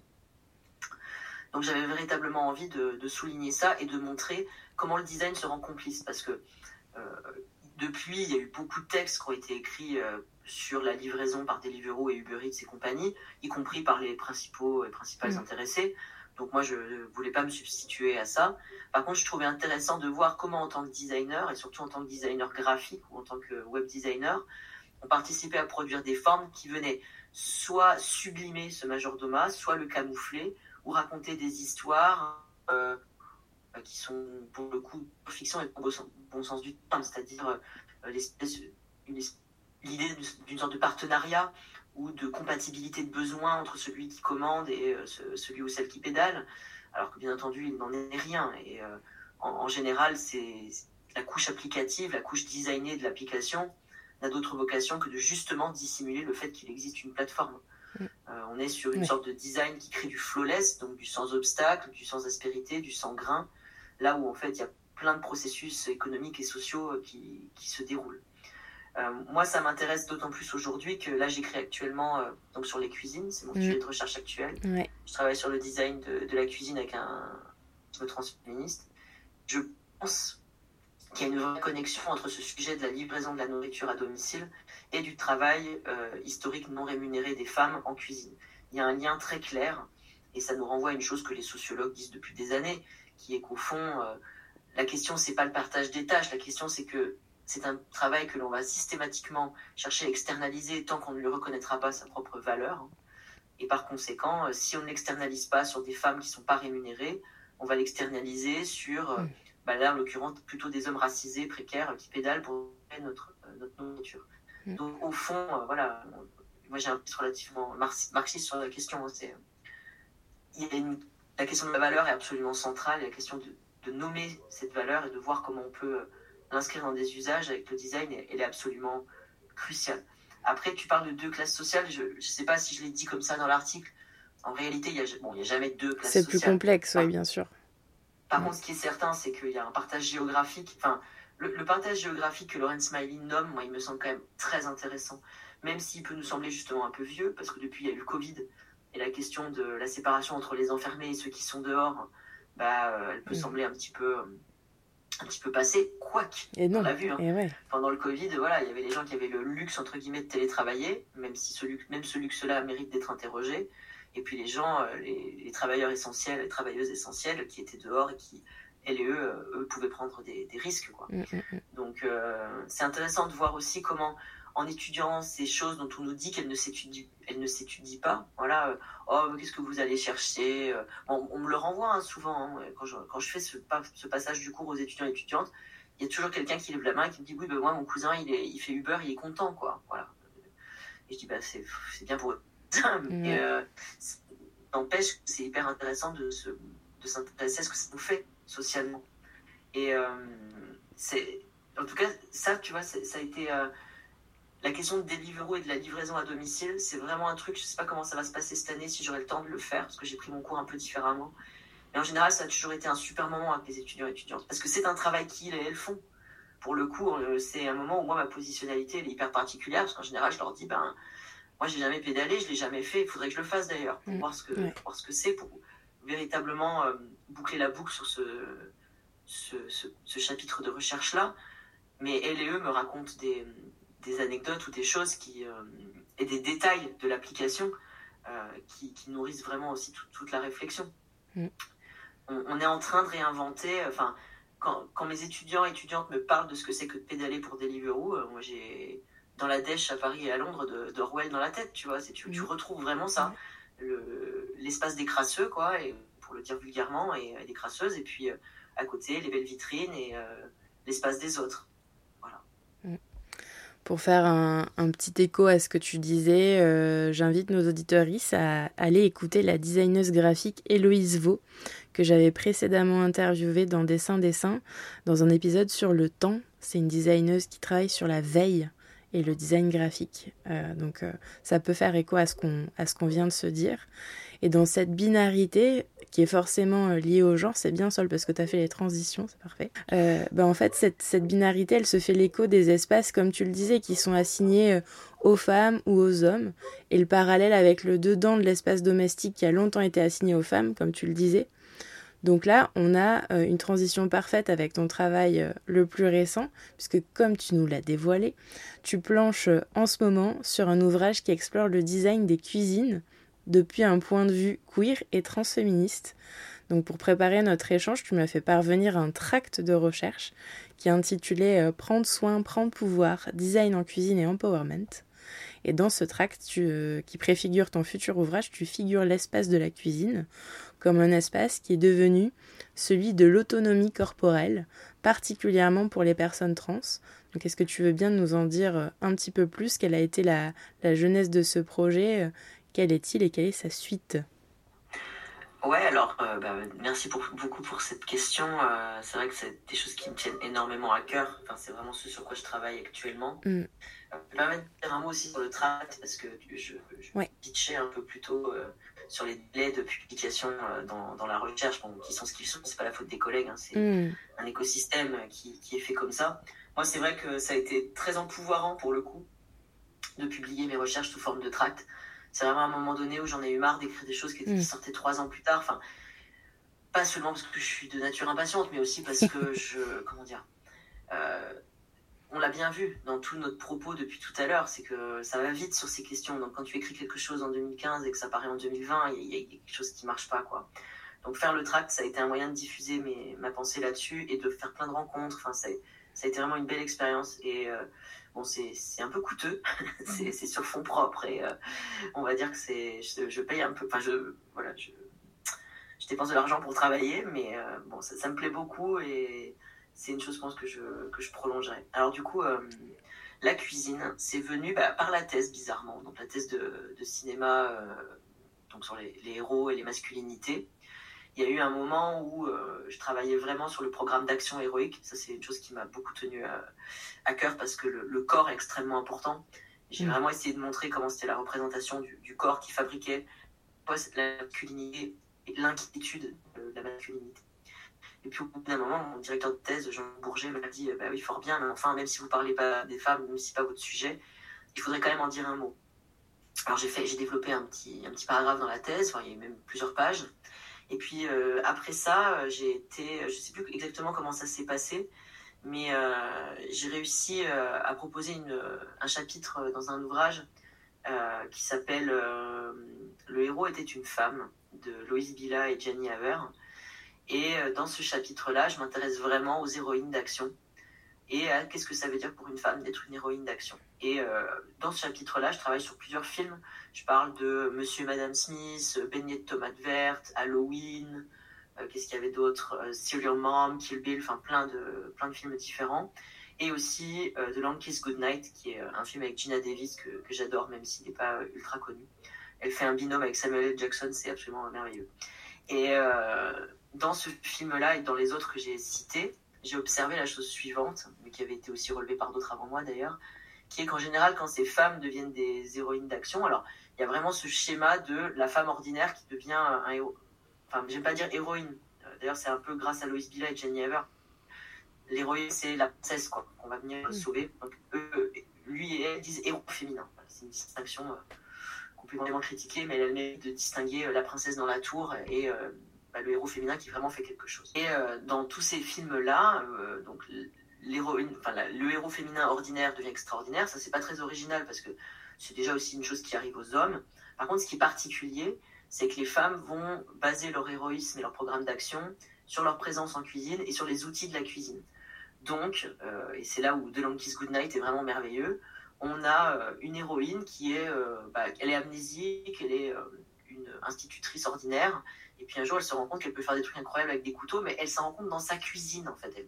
Elle coupe des légumes, et puis là d'un seul coup elle se met à faire du lancer de couteau le corps, d'un seul coup, lui signifie qu'elle est, héroïque, elle peut faire beaucoup plus qu'être une simple femme au foyer. Et puis ça va même très loin dans des aspects assez drôles, quoi, où elle finit par tuer quelqu'un avec une tarte au citron. Alors il y, a la, même chose avec dans Serial Mom, où pour le coup, la, tueuse en série tue les gens avec un morceau de gigot. Euh, Monsieur et Madame Smith ou euh, Angelina Jolie euh, planque un arsenal dans son four. Enfin, il y a plein de trucs très marrants. Et du coup, j'ai commencé à travailler là-dessus. Et ça m'a produit une entrée. Je me suis dit, voilà, je vais passer par le cinéma. Je vais essayer de montrer, en fait, comment la cuisine, c'est vraiment un, lieu extrêmement puissant. C'est-à-dire, il y a eu tout un moment qui, globalement, enfin, qu'on peut globalement rattacher au féminisme de seconde vague, où le discours a été de dire on quitte la cuisine, on va dans le monde professionnel et la libération euh, féministe, elle est celle-là. Ce qui, bien sûr, alors, a été un propos plutôt porté par des femmes blanches. Hein. Euh, en général, les femmes noires leur ont répondu non mais nous ça fait des années qu'on travaille et euh, l'espace du travail c'est le lieu de notre précarisation et pas du tout de notre autonomie. Je cite. Passons. Mais en tout cas, il y a quand même eu ce propos-là et qui est quand même encore un propos que je trouve très dominant. Alors peut-être d'ailleurs, hein, principalement chez les femmes blanches, mais on retrouve beaucoup ce propos-là intériorisé de euh, arrêter de travailler, c'est mal, euh, être femme au foyer, c'est mal, c'est pas féministe. Alors c'est jamais vu comme d'ailleurs quelque chose de systémique, mm. c'est toujours vu comme un choix individuel de je suis une mauvaise féministe. Donc ça, ça m'intéresse beaucoup. Et tout mon travail repose sur un désir qui serait en fait de montrer que la boniche est une figure incroyablement puissante, que c'est pas du tout, ça devrait pas du tout être une figure repoussoir, et qu'en fait on peut faire des choses merveilleuses avec la boniche, tout comme on peut faire des choses merveilleuses avec la bimbo dont je parlais plus tôt. Et que ces figures-là, tout comme Queer a fait l'objet d'un reclaim, on peut faire du reclaim et on peut faire du reclaim par, euh, par le design. Et évidemment, à partir du moment où j'ai cette espèce d'intuition et d'attitude, bah, je me mets à faire des recherches euh, historiques. Euh, je croise, bah, bien sûr, Alexandra Midal en a parlé avec les guides de domesticité. Donc ça, c'est évidemment une chose que je vais traversé dans, dans, mon travail et je vais m'appuyer sur euh, travaux à elle, puis sur les travaux de tout un tas d'autres chercheurs, chercheuses qui se sont posés cette question-là. Mais du coup, c'est absolument tentaculaire. Je m'intéresse à l'histoire de la cuisine, je m'intéresse aux cuisines communales, euh, je m'intéresse à la cuisine professionnelle. Enfin, c'est ça, c'est ce que j'allais te demander. Ouais, parce que, pardon, je te coupe, mais tu vois, je, je, raconte ma vie, mais moi, mon compagnon est cuisinier. Et en fait, euh, ben, là, on parle vraiment euh, de, la, de la cuisine dans son univers domestique. Mais en fait, il y aurait plein, plein de choses à dire aussi au niveau de la place de la femme dans les cuisines professionnelles. Hein. Il y a un boulevard là. un petit peu, parce que cette partie-là, pour le coup, est écrite, contrairement aux autres. Mais euh, alors j'en parle un peu, mais je suis obligée d'en parler. Bah pour montrer que c'est pas une question de cuisine, que c'est bien une question de sexisme en fait. Parce que sinon on dit oui, mais bon, la cuisine, vous comprenez bien, c'est normal que ce soit les femmes. Bah non, on se rend compte que quand les hommes s'en emparent, c'est quelque mm. chose de merveilleux, qui a de la mm. valeur, qui est rémunéré. Donc il y a bien un bins sexiste dans, dans cette histoire. Euh, je l'évoque pour justement. Euh, c'est important parce que la cuisine, et ça c'est une de mes convictions, c'est en fait un endroit très perméable. Alors elle est peut-être séparée euh, sur le plan euh, socio-économique euh, de l'espace public, de, l'espace politique, de la décision ou de l'espace de l'entreprise, mais en vérité elle est extrêmement liée. ça, encore une fois, les féministes marxistes l'ont bien montré, hein, sans la production gratuite de valeur par les femmes dans la cuisine, bah, il n'y aurait pas de capitalisme. Mm on a besoin de cette production gratuite de valeur qui mm. recouvre plein de choses. Qui recouvre le fait de préparer à manger, mais aussi euh, le care donné aux enfants, euh, le ménage. Enfin, bien sûr, je traverse toutes ces, toutes ces questions. Mm. On peut faire un écho aussi, sans les dark kitchen, il n'y aurait pas Deliveroo. Bien sûr. Vu qu'on en parlait tout à l'heure. En fait, on pourrait même aller plus loin. On peut même qu'il y a une, kitchen qui est dark, quoi. En fait, être, être dans la cuisine, c'est dans le dark, quoi. C'est dans le, c'est dans cette marge, mm. c'est dans cette espèce de, d'espace dont on nous dit qu'il ne vaut rien, euh, ou au pire même encore qu'il n'existe pas, mais qui en fait est absolument essentiel. Et c'est c'est là où le capitalisme est vraiment tentaculaire, c'est qu'il mm. puise sa force et, sa valeur, la valeur qui le fait travailler, euh, d'espaces qui sont complètement euh, invisibilisés. Mm, mm, et alors après, il y a la question transféministe, parce qu'évidemment, quand tu parles de la cuisine et de la boniche, bah, tu penses plutôt à des femmes cis, c'est-à-dire des femmes qui historiquement ont été, à qui on a dit qu'il fallait rester à la cuisine. Et puis euh, bah, la domesticité, ce que j'essaie de montrer dans mes travaux, bien souvent est, très peu associée à la queerness. Euh, que ça soit dans l'histoire que l'on fait euh, de l'homosexualité masculine, quand on voit qu'elle se déroule bah, en mhm. dehors du foyer, c'est-à-dire que des, hommes mariés vont en fait chercher l'expérience sexuelle dans la forêt ou dans ce qu'on appelle la tasse, enfin voilà, le cruising gay, c'est par excellence quelque chose qui se passe en dehors de l'espace domestique. Donc l'idée d'une domesticité queer, elle est finalement, alors elle existe, mais c'est pareil, une histoire très souterraine. Donc on aurait tendance à dire, euh, voilà, la, cuisine ou la domesticité, c'est pas un espace pour, euh, pour les queers. Aussi parce que c'est un espace de violence, euh, l'espace domestique ou l'espace de, la maison. Didier Ribon, il en parle très bien hein, dans Réflexion sur la question gay. il dit, voilà, une des expériences fondamentales de, l'homme gay, et puis ça pourrait s'étendre, je pense, à des personnes lesbiennes, trans, bisexuelles, c'est de quitter le foyer, parce que le foyer est un lieu de violence, parce qu'il y a un refus d'acceptation ou un ou même euh, voilà, carrément un rejet euh, de la part de, de, la cellule familiale. Donc il y a un enjeu aussi à recréer de la domesticité. Il y a un enjeu à visibiliser des histoires de personnes queer qui ont créé domesticité. Euh, en ce moment, on parle beaucoup de Marsha P. Johnson et Sylvia Rivera, qui ont vraiment été des personnes extrêmement actives, donc deux femmes trans, dont le rôle a été absolument clé dans les luttes qu'on fait suite aux émeutes de, de Stonewall. Alors, on, parle beaucoup d'elles comme, euh, voilà, euh, levant le poing dans les manifs et jetant des pavés, ce qui est vrai et ce qui est très bien. Et ce qu'on dit un petit peu moins, c'est qu'elles ont aussi fondé des espaces domestiques. Elles ont fondé, alors si ma mémoire est bonne, Sylvia Rivera, elle a fondé le Star, qui était vraiment un lieu d'accueil, de, recueil des personnes trans, qui était vraiment des, des manières de, par l'habiter, trouver des moyens de survie, trouver des moyens de lutte. Donc, plutôt que d'accepter cette espèce d'idée qui au fond est une idée hétéronormative, mm. que la domesticité ne serait pas le lieu des personnes queer. De dire si il y a une domesticité queer, elle existe, on va en faire l'histoire et on va vous montrer que non seulement la boniche c'est une figure potente pour des femmes euh, qui sont euh, victimes de sexisme et qu'on a assigné à la cuisine, mais pour des femmes trans, pour des trans, pour des personnes non binaires, euh, qui ont été soit rejetées de cette domesticité ou au contraire ils ont été surintégrées et de voir ce qu'on peut fabriquer comme nouvelles choses, ça, ça m'intéresse absolument énormément. Et après, il y a toute la question de la cuisine comme laboratoire. Hmm. Moi, ça m'intéresse beaucoup. Eh euh, en faisant des tambouilles, bah, on se rapproche aussi de cette espèce d'attitude expérimentale, euh, parfois forcée, qu'ont les personnes trans face à leur propre transition. Hmm. Et il y a une œuvre qui est super bien à, cet égard, qui d'ailleurs euh, a été exposée à la Gaieté Lyrique dans le cadre de l'exposition Computer Girls, qui a été vraiment une très très belle expo. Euh, c'est une vidéo qui s'appelle Housewife Making Drugs, où deux femmes trans, euh, habillées bah, justement avec tous les atours de la boniche, montrent comment depuis leur cuisine, elles fabriquent, elles synthétisent leurs propres oestrogènes.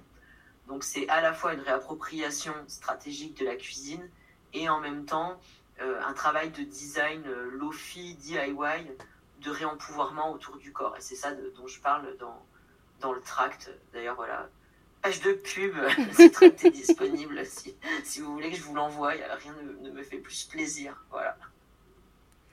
Top. Et oui, donc là, tu as parlé un peu de, de ce qui t'a amené vers ce sujet et où t'en es, euh, où es en ce moment. Mais du coup, on est d'accord que tu l'objectif, c'est de sortir un livre. Alors, l'objectif, euh, en fait, à la base, tout ce travail-là, euh, il va être en fait euh, condensé donc dans, dans, un volume qui va me servir à défendre mon invitation dirigée de recherche. Alors voilà, pour les personnes qui ne savent pas ce que c'est, mm. euh, pour aller très vite, c'est un peu comme une seconde thèse qu'un enseignant-chercheur ou une enseignante-chercheuse écrit euh, pour ensuite être en capacité de diriger des thèses, ce qui moi est vraiment est un de mes objectifs. c'est vrai que là je te parlais tout à l'heure de, de, personnes qui sont passées dans le master des TCT, donc design transdisciplinaire culture et territoire, un de mes grands regrets, c'est que pour l'heure, on ne peut pas leur proposer une sortie euh, vers la thèse, en tout cas avec nos directions. Voilà. Je pense à, Fabienne Denoël et Brice Genre, qui sont mes, collègues euh, dans, dans ce master-là, enfin en tout cas collègues enseignants-chercheurs et enseignantes-chercheuses, il y en a d'autres après. Mm. Euh, mais voilà, pour le moment, on n'a pas d'habilitation, ni elle, ni lui, ni moi. Et bah, donc, on fait des thèses co-dirigées qui sont super. Hein. Voilà, je pourrais te citer quelques thèses qui sont sorties de ces directions-là. Mais euh, moi, j'ai vraiment envie qu'on puisse, à un moment donné, vraiment proposer la thèse à nos étudiants euh, qui sortent de, ce master-là. Et comme il se trouve que j'ai envie d'écrire quelque chose sur les cuisines et que voilà, bah, les deux se combinent euh, très bien. Je suis aussi vraiment poussée dans ce sens-là par Muriel Plana, hein, qui est ma garante. J'en parlais en, début d'entretien. la rencontre autour de ses propres recherches sur le queer. Et voilà, elle m'a aussi beaucoup poussée. elle a été un peu mon mentor à cet endroit-là. Donc, disons que s'il n'y avait pas l'habilitation à diriger des recherches, j'écrirais sans doute ce livre, mais que comme il faut écrire quelque chose pour l'habilitation, ça, ça s'emboîte. ça s'emboîte plutôt pas mal. Voilà. Et j'espère pouvoir le soutenir l'année prochaine. Je, je, le dis, tu vois, c'est bien, je le dis dans un podcast, comme ça, ça m'engage. Et après, si je le fais pas, bah, j'ai l'air con. Donc, ouais. euh... donc, seul bientôt HDR à faire à suivre. Exactement, bah, je, je, le souhaite. Voilà, je, je, suis en pleine écriture là. Les, les, les thésards et thésardes savent à quel point c'est difficile cette période de la, rédaction finale. C'est un petit peu douloureux et en même temps c'est un beau moment de, de synthèse. Bon, avant de conclure, dans l'épisode 99 du podcast La Poudre, qui date de juillet 2021, est reçu l'historien médiéviste Clovis Maillet. Et en conclusion de cet entretien, lorsque Lorraine Bastide lui demande, je cite, c'est quoi, enfin, c'est pour quand la révolution, il répond, des choses sont en cours, mais j'ai en ce moment un petit peu de mal à voir une perspective très optimiste sur l'évolution des choses. L'histoire n'est pas écrite par avance et inscrite dans un progrès linéaire. Les droits des femmes et les droits des personnes trans sont des choses qui ont une histoire très complexe, une histoire dont on est loin de penser que la situation actuelle est une situation plus favorable que celle qu'elle était dans le passé. Fin citation. Sur ton site internet, seul tu as choisi de faire figurer à côté de ton prénom l'emoji explosif. Est-ce que c'est parce que selon toi, il y a encore beaucoup de mèches à allumer pour faire advenir une pratique de design inclusive et respectueuse? Eh bien, écoute, je, suis très d'accord avec ce que dit euh, Clovis Maillet. C'est une chose que je souligne souvent et je, trouve qu'il faut vraiment la rappeler. Euh, un des grands enjeux de nos luttes queer et féministes, et d'ailleurs, tu vois, je dis lutte, je dis pas euh, théorie, mais je, bon, je pourrais dire les deux. Les, les deux finalement sont liés. Euh, c'est de refuser aussi cette idée du progrès, à la fois de la refuser comme programme, mais de la refuser aussi comme clé de lecture. Dans le sens où, non, les droits, euh, l'autonomie, euh, l'empouvoirment, c'est pas quelque chose qui suit une magnifique courbe euh, montante et sans obstacle. D'ailleurs, je, je, parlais de backlash, hein, c'est-à-dire mmh. de, ouais, de, de, de, retour de, bâton un peu, ouais. Mmh. Voilà, tout à l'heure ben, on, on s'en rend compte, hein, euh, la fameuse expression un pas en avant, deux pas en arrière, c'est malheureusement euh, ben, un motif qui est quand même euh, assez pr présent dans, dans l'histoire de nos luttes ou de toute autre chose d'ailleurs. Donc je, je, suis très d'accord avec Clovis Maillet. C'est une histoire très complexe, cette espèce d'idée que tout va mieux et que les choses ne peuvent s'améliorer et que choses qu'on me renvoie hein, très fréquemment. Moi, je, parle de choses qui ne vont pas. On me dit, ah, quand même, sol, tu peux pas dire pour les personnes trans, ça va mieux qu'il y a 10 ans. C'est compliqué, il n'y a pas de réponse simple à cette question.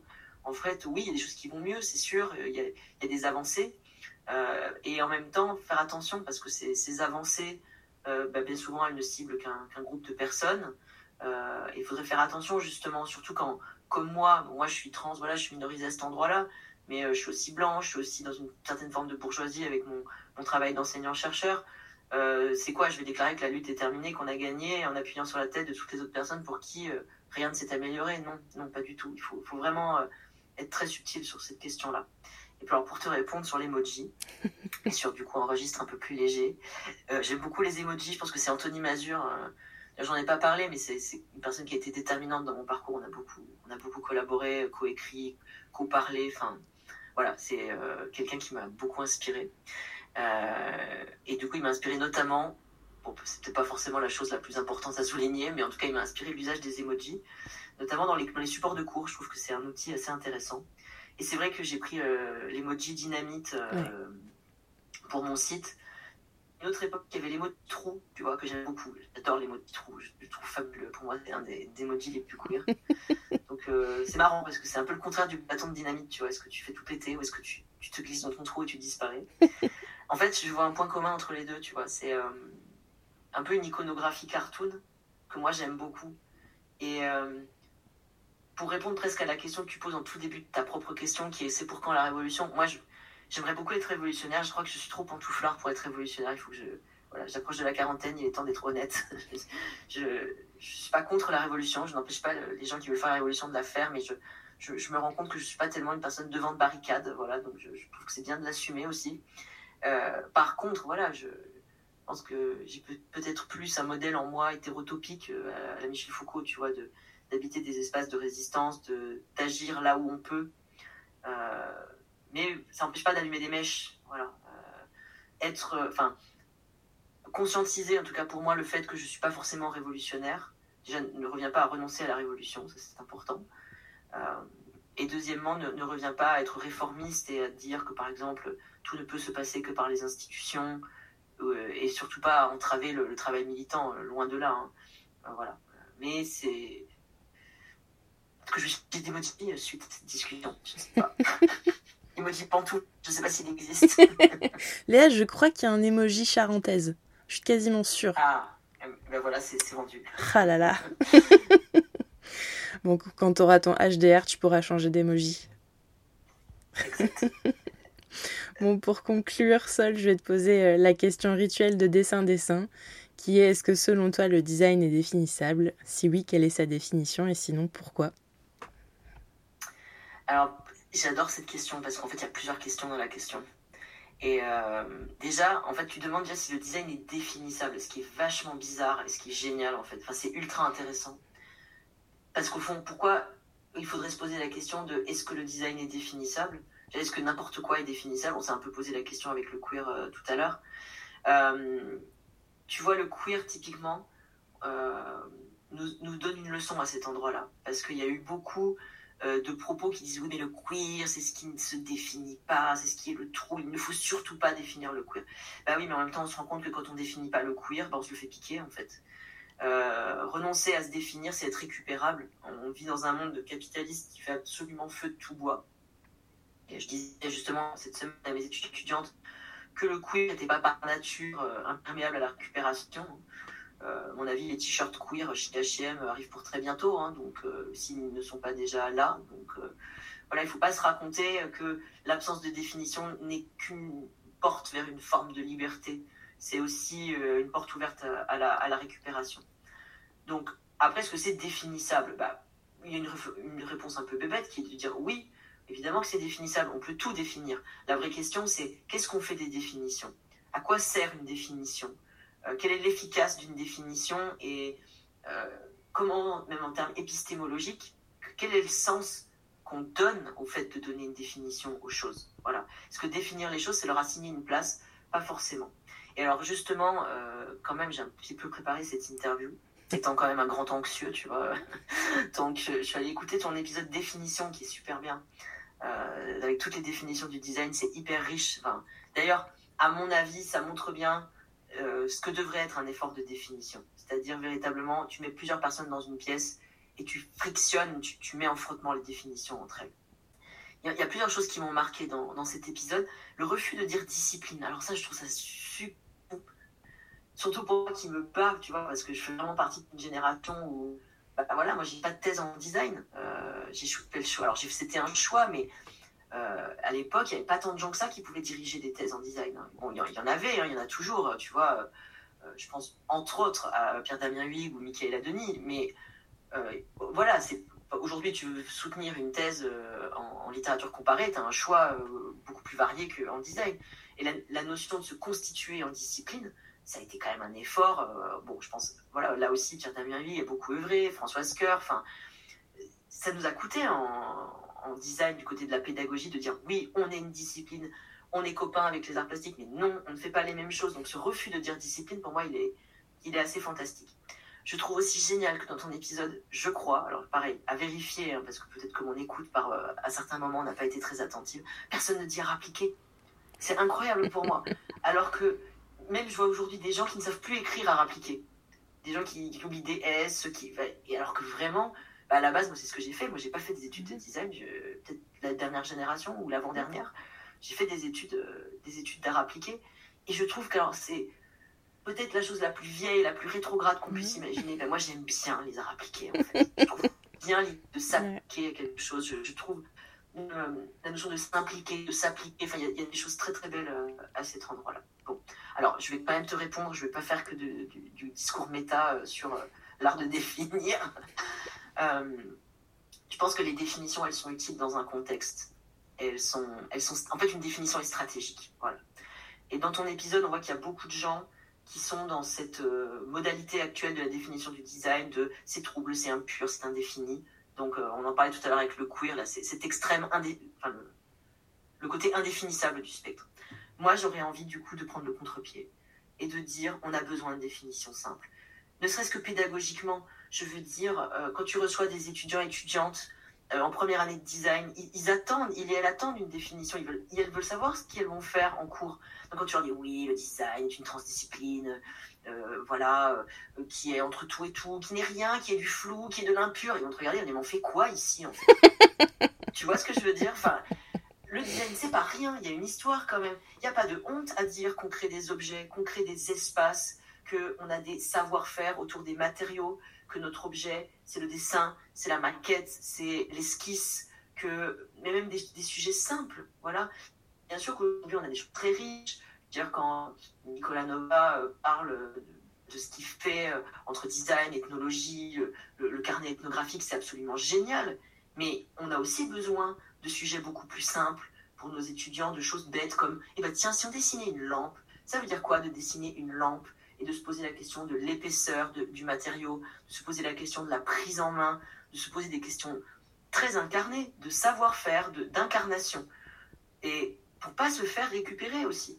Toujours ce truc de ah, tout le monde est queer, tout le monde est designer. Non, tout le monde n'est pas designer.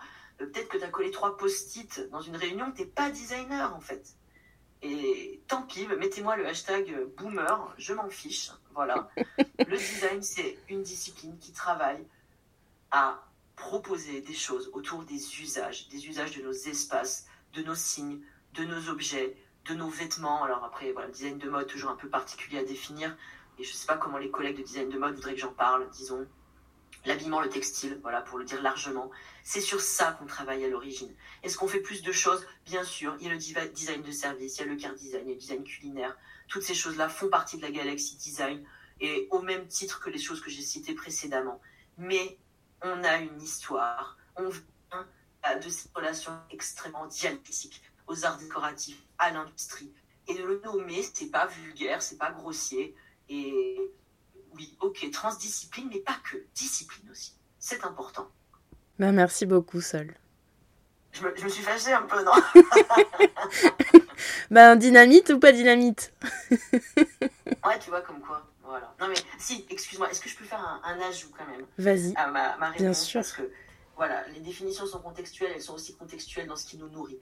Tu vois, moi, en ce moment, je lis euh, Sarah Endrun, euh, qui est une théoricienne du design euh, qui travaille sur les questions de handicap. Et tu vois, tu me posais aussi la question plutôt de qu'est-ce qu'on peut faire, qu'est-ce qu'il est possible de faire, qu'est-ce qu'on peut encore projeter. Je crois justement sur la question des corps capables et de la fabrication du handicap par des, des environnements qui sont mal ajustés, mal adaptés, hein, pour le dire avec Sarah Endren. Là, il y a vraiment un champ extrêmement, extrêmement riche. Et Sarah Endren, dans son introduction, elle dit un truc que j'ai bien aimé. Elle dit les designers travaillent à l'intersection de l'utilité et du sens. Bah, c'est pas mal comme définition, tu vois. C'est c'est simple. Et puis le mot intersection dedans, c'est vraiment pas mal. Merci beaucoup, Sol. La vérité éclate au grand jour. L'emoji pantoufle n'existe pas, cher auditorice. En revanche, la bonne nouvelle, c'est que vous pourrez retrouver Sol au festival de science-fiction Les Utopiales, qui a lieu à Nantes du 29 octobre au 1er novembre 2022. Il sera présent en dédicace et participe aussi à plusieurs tables rondes. Retrouvons-nous le mois prochain si vous le voulez bien, afin de poursuivre les échanges sur le genre et le design. Mon petit doigt me dit qu'on y discutera d'écriture inclusive. Dessin Dessin est un podcast natif, indépendant et non sponsorisé. Alors si vos oreilles ont apprécié cet épisode, n'hésitez pas à ouvrir le débat en glissant des commentaires et des étoiles sur SoundCloud, Spotify, Deezer, Mixcloud et Apple Podcast et à en parler autour de vous. Pour ne louper aucune info, vous pouvez aussi suivre Dessin Dessin sur Instagram.